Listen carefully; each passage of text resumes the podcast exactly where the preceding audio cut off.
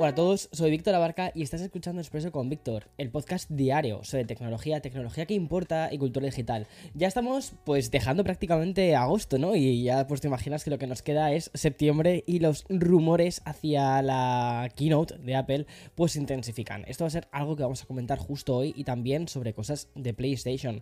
Así que vamos al lío con este episodio tan redondito que ha quedado.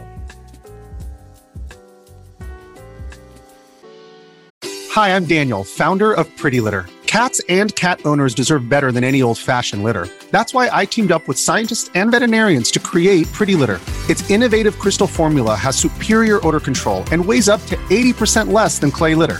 Pretty Litter even monitors health by changing colors to help detect early signs of potential illness. It's the world's smartest kitty litter. Go to prettylitter.com and use code SPOTIFY for 20% off your first order and a free cat toy. Terms and conditions apply. See site for details.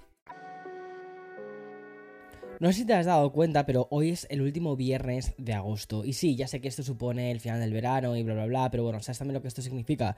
Que la keynote de Apple está a escasos mmm, a decir meses, no, a escasas semanas de celebrarse y con esto pues aumentan los rumores sobre lo que podemos conocer más o menos sobre este evento de, mediados de septiembre. Y es que ya sabes que los eventos de Apple son tan grandes que hasta surgen rumores de cuándo se pueden llegar incluso a enviar las invitaciones.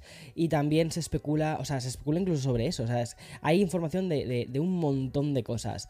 Imagina, ¿vale? Eh, ahora mismo, ¿vale? En los grandes medios de comunicación especializados en tecnología y, en, también en Apple, ¿no? Pues hablando sobre, sobre eh, cuándo se van a enviar las invitaciones, cuándo se va a celebrar el evento y sobre, por supuesto, el próximo eh, iPhone 15. De hecho, hoy quiero comenzar con lo último que he leído en varios medios. Y si hace un par de episodios te hablaba de cuáles eran los colores que podían llegar a la versión básica del iPhone, ya sabes, ese rosa, verde, azul, blanco y también naranja, pues hoy ya también dicen, dicen tener eh, pistas sobre el hermano mayor, es decir, la versión iPhone 15 Pro Pro Max. Para empezar, podríamos estar ante unos, unos cuantos cambios de los materiales de, del diseño de los iPhone de, de, la gama Pro. Como ya te conté en Expreso, hay un gran rumor que señala que Apple podría dejar atrás el acero inoxidable para apostar por el marco de titanio.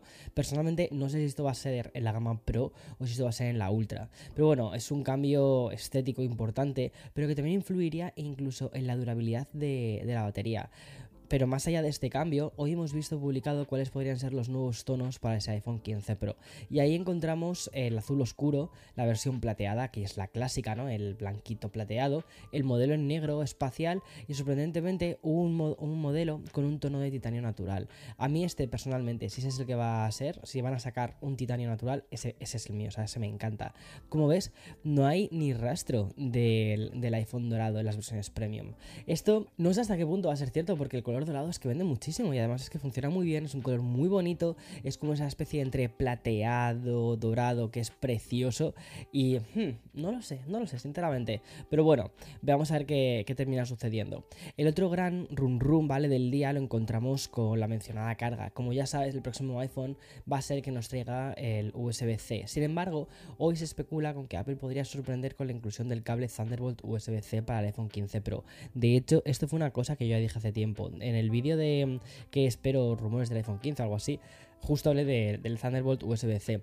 Es decir, es el cable de alta velocidad de, que es capaz de transmitir a 40 GB por segundo y además tendría una longitud de 0,8 metros y que tendría la posibilidad de ofrecer hasta 150 vatios de carga. Obviamente ese cable, ¿vale? Es el cable más premium, más pro de, de Thunderbolt, pues este se vendería por separado. Pero creo que una cosa muy interesante y el motivo por el que creo que va a suceder esto es eh, algo completamente práctico. Ahora mismo, por ejemplo, esa es una cosa que me he dado cuenta, eh, utilizando sobre todo este último modelo de iPhone 14 Pro, es que cuando haces las fotos en, en RAW, cuando grabas los vídeos con Dolby, cada vez los vídeos pesan más, 4K, Dolby, o sea, llevan una barbaridad de datos. Entonces, cuando los transfieres a través de, o sea, desde tu iPhone a tu Mac, habitualmente lo sueles transferir con, con, AirDrop, porque por cable tardas más, no sé qué tal. Entonces yo al final siempre los termino pasando por AirDrop. Pero es que no tiene ningún sentido porque sería súper fácil conectar el cable un extremo eh, al otro de, de, tu Mac, que este además ya tiene Thunderbolt 4, y transferir los vídeos como los transfieres, por ejemplo, de tu cámara. Y de ese modo hacer un workflow muchísimo más fluido con una cámara que ya es personalmente yo considero que la cámara del iPhone es profesional, porque se utiliza también para labores profesionales. Hay películas hechas con, con el iPhone y que en ningún momento de, o dirías, eso está hecho con el iPhone, o sea, es que son increíbles ya como graban. Entonces, eh, me parece que tiene muchísima lógica que pasemos a una transferencia también profesional. Y es que desde que más o menos conocemos este cambio hacia el USB-C, se habla de qué diferencias habrá entre los puertos, entre los modelos básicos, ¿vale? Y también los modelos premium. Esto es una cosa que está generando un poquito como de, confusión. Los analistas y medios señalan que los modelos eh, iPhone 15 Pro adoptarían el Thunderbolt 3, no el Thunderbolt 4, ¿vale? El Thunderbolt 3. Y que los modelos normales no adaptarían el Thunderbolt 3, sino que tendrían transferencias típicas de USB-C. Pero... Pero bueno, si ha habido una noticia que ha copado los titulares y, las portadas también de los sites, esa es la que ha sido la vuelta de Donald Trump a, a X, ¿vale? O sea, la antigua Twitter. Pero, vale, vamos a intentar trazar una línea cronológica con todo esto. Te, recuerdo, ¿vale? Que el expresidente de los Estados Unidos, Donald Trump, pues ha estado más de dos años alejado de la plataforma de Elon Musk. Em, antes no era la plataforma de Elon Musk cuando esto sucedió, ¿vale? Donald Trump fue baneado de Twitter tras los disturbios en el Capitolio en enero del 2021. Y esto hasta ayer. Y es que el 24 de agosto del 2023 Donald Trump publicó un post que ya no es que sea portada de sites como The Verge, sino que lo puedes encontrar incluso en medios de información en general, porque el post es una foto suya en el momento de su detención, ¿vale? En, la imagen, además de su foto policial, se pueden ver las palabras interferencia electoral y nunca te rindas junto con el enlace de la web del propio Trump.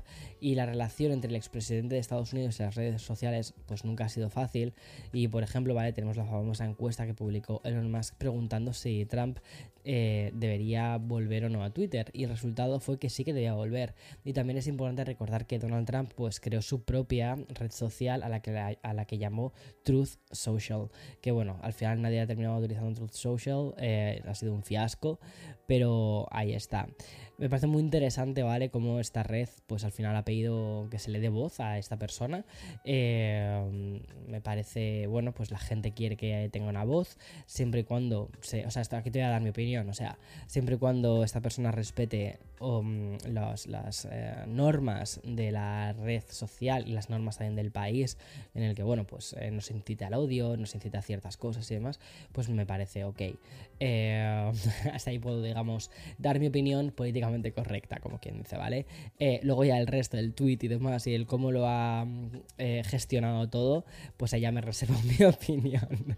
pero, pero me parece, me parece, a ver, me parece que Twitter y X en general es un... es literalmente el basurero. O sea, es. Eh, da igual, cualquier cosa vale. O sea, es como. Y como un basurero, cualquier día mm, se prende una, cerilla y el basurero sale ardiendo. Entonces, a mí personalmente me parece que X, porque es que ya no te puedo decir ni Twitter, Twitter ya ha desaparecido. O sea, el branding ya no existe.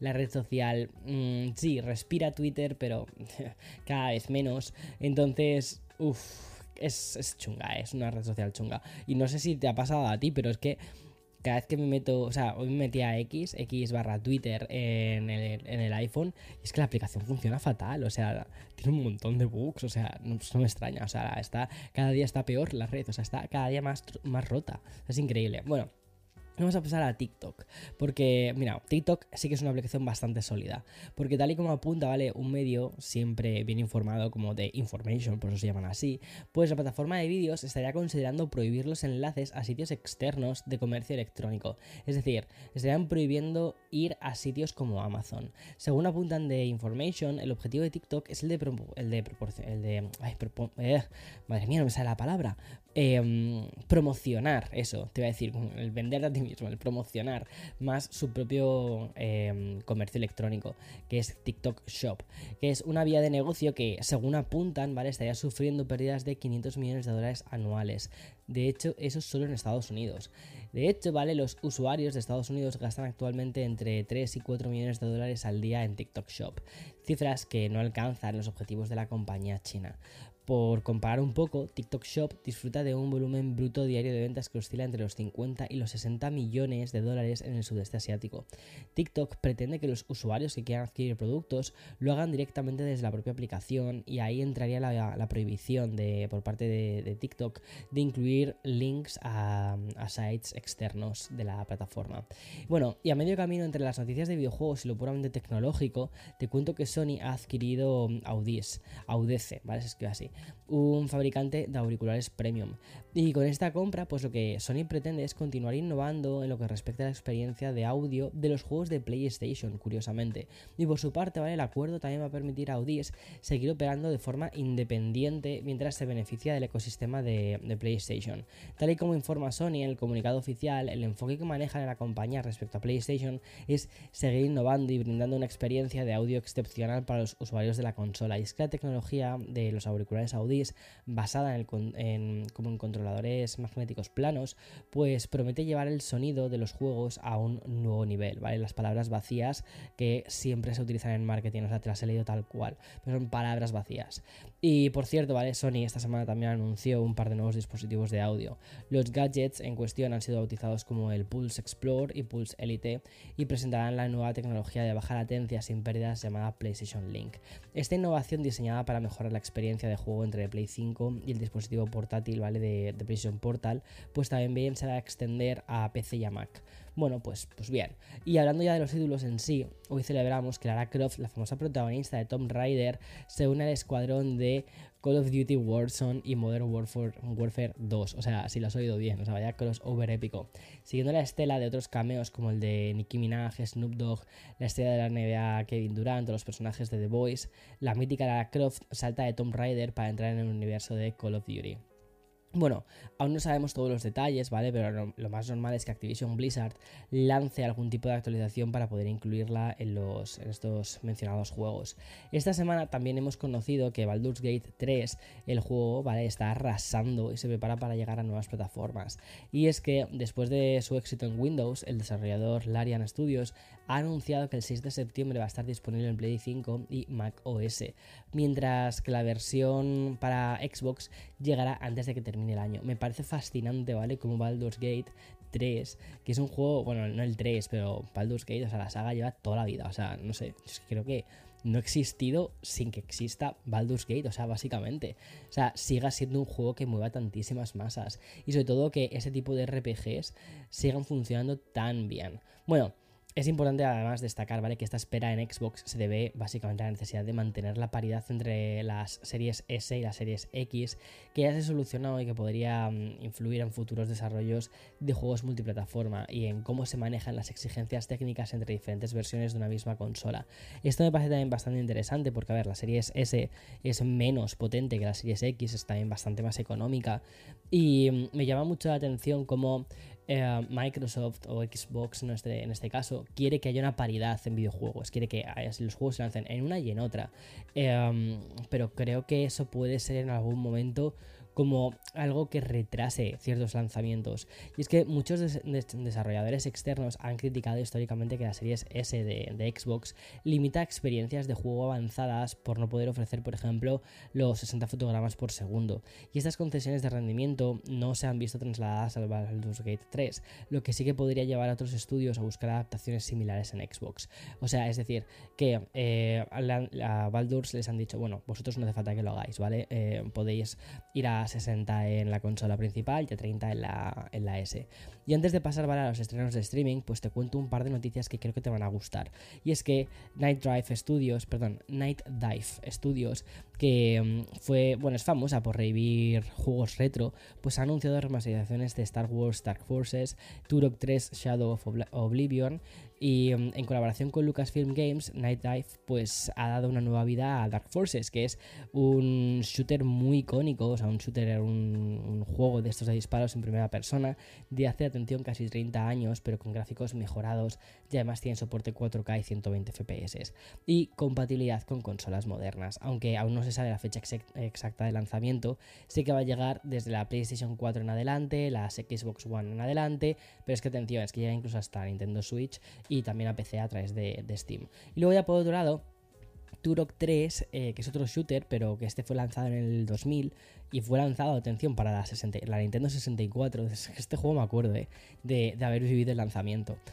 Bueno, pues también está recibiendo un tratamiento bastante similar, ¿vale? Con mejoras visuales y nuevas características. Y es que Night Dive, que previamente ya hizo el Turok 1 y Turok 2, pues ha utilizado su motor KX eh, y ha incluido también una resolución 4K y em, mejoras de iluminación y también en el renderizado de escenarios. Y también incluso han añadido contenido adicional. Bueno, curioso, ¿vale? Y de hecho lo vas a poder agregar si, te gusta, lo puedes agregar a, tu lista de deseos de Steam porque ya está en la biblioteca. Y vamos hoy muy rápido con los estrenos de streaming y para los fans de las sagas de Scream o sea de lo que hicisteis el último verano, pues Netflix tiene una sorprendente nueva eh, película juvenil que se llama El Club de los Lectores Criminales y se estrena como una especie de versión española de estos slashers y que promete jugar con el misterio y el terror. O sea, yo, bueno, tengo que decirte que yo odio los slashers. O sea, creo que es mi género de películas que más odio, pero luego es verdad que me lo paso también bien viéndolos. O sea, no sé, o sea, es como lo paso mal, pero al mismo tiempo bien, porque son, mm, o sea, son, son películas de asesinatos, pero son películas eh, tan cutres, tan malas, tan mm, teenager, mm, tonta, ¿sabes? Es como sin más. Que al final, bueno, pues eso. Y luego también eh, se presenta la tercera temporada de Ragnarok. Y quizás el plato fuerte de este fin de semana lo vamos a encontrar en The Flash. Ya sabes, es la polémica película de DC Comics. Y digo película por todo lo ocurrido alrededor de su protagonista, que es Ezra Miller, que fracasó en taquillas, pero que ya está disponible en HBO Max dentro de la suscripción. Te recuerdo, ¿vale? Que en esta nueva expansión del universo DC que no están consiguiendo convencer a nadie, porque no sé qué pasa. Universo de Marvel eh, funciona como súper bien a nivel cinematográfico, pero el universo de DC, a pesar de que tiene muy buenos personajes, no funciona nada. Y bueno, ya sabes que el universo DC está un poco como yéndose, apuesta mucho por el multiverso, apareciendo eh, dos de los Batman anteriores, por ejemplo, el Michael Keaton, que fue Batman con las adaptaciones de Tim Burton, y el más, eh, eh, inadvertido, Ben Affleck. Es que, o sea, se nos olvida que Ben Affleck también es Batman, o sea, es muy fuerte. Bueno, y hablando de expansiones y universos infinitos que parecen nunca acabar, yo creo que esto de los universos infinitos, multiversos, es como la nueva, eh, ¿cómo te diría? el as de la manga para muchísimas, para muchísimos eh, guionistas. ¿Que no se nos ocurre nada? Pues un multiverso. ¿Que le hemos leído en otra película? Un multiverso, ya está. Bueno, pues esto parece nunca acabar. Y es que Disney Plus sigue también eh, explotando la marca Star Wars, pero así, ordeñando la marca Star Wars. Y esta semana lo hace con el estreno de Ashoka que es una nueva serie ambientada dentro de la línea de tiempo de The Mandalorian. Y mientras tanto, en Apple TV, pues. No, Apple TV, o sea, he rebautizado el servicio, Apple TV Plus. Bueno, pues eh, nos sorprende con un estreno de un True Crime que se llama Se Busca Carlos Gosh. Y en Amazon Prime tenemos el lanzamiento en streaming de Scream 6. La última, y la verdad es que es bastante divertidilla, entrega de la saga de slashers que juega con, con lo meta y también la comedia. O sea, es muy absurda la película. O sea, me la vi hace no mucho en, en el avión y es como o sea, ay, perdona, que te he reventado los tímpanos al reírme. O sea, pero es como la típica película tonta que dices, ¿en serio?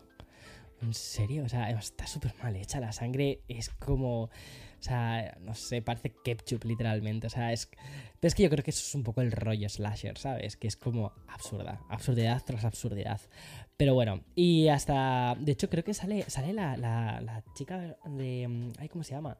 La que hizo la serie de Netflix. Ah, miércoles, miércoles, sí, sí, sí, sí. se me ha olvidado eh, el nombre. Gina, Jenna, algo así era. Bueno, hasta aquí el episodio de hoy. Que pases un muy buen fin de semana y como siempre, mañana, el lunes. El lunes más y mejor.